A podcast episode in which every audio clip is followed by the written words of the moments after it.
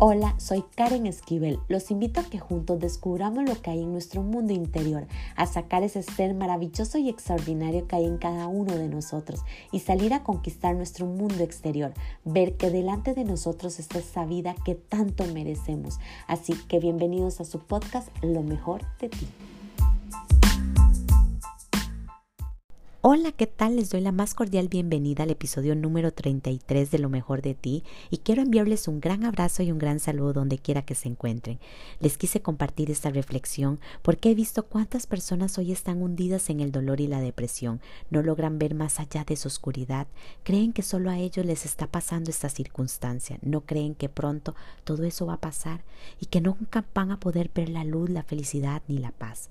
Quiero compartirles algo que yo he descubierto y del cual me ayudado muchísimo cuando paso por la adversidad y el dolor. Y realmente es reconociendo que hay muchas personas pasando por la misma situación que yo, que debo abrazar todas estas circunstancias con amor, crear el dolor en una enseñanza y en un peldaño para el crecimiento y la sabiduría, transformar ese pensamiento de creer que el universo Dios me está castigando, sino más bien confiar, tener fe, aprender amarme cada día más y reconocer que en la infinitud de la vida en la que estoy todo es perfecto, entero y completo.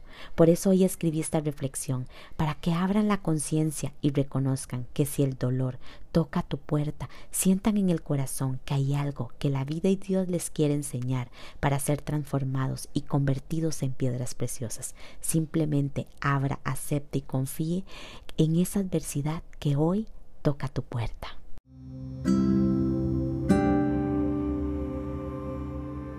Claro que es difícil mantenerse en un nivel de energía y entusiasmo cuando la adversidad y el dolor tocan nuestra puerta. No nos explicamos el por qué, no tenemos una salida y mucho menos una solución.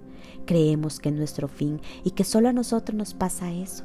Pero déjame decirte que no solo tú estás pasando por ello, hay muchas personas igual que tú.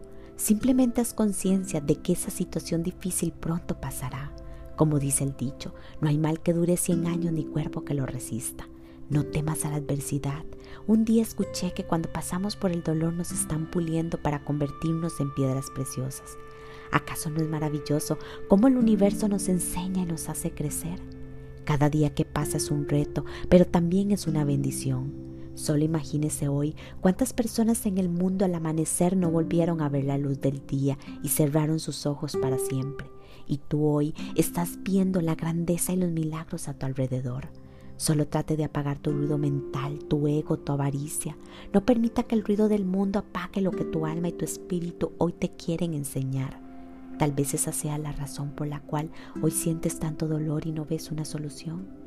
Presta atención, esté atento, que hay algo que hoy debes de aprender para salir de ese hueco, de esa oscuridad. No temas, no estás solo, te tienes a ti y a tu Dios. Por eso te digo, no dejes de sonreír, no dejes de ser quien tú eres, no dejes de sentir ni de abrazar, no guardes silencio porque tus palabras hacen bien. Permítase llorar, que el llanto calma el alma. No pierdas tu fe ni en ti ni en tu Dios. Mantente firme, pero bajo ninguna circunstancia dejes de brillar, ya que cuando todo ha pasado, tu luz se intensificará para iluminar a otros que no encuentran su camino, y solo ahí entenderás por qué el dolor tocó hoy a tu puerta.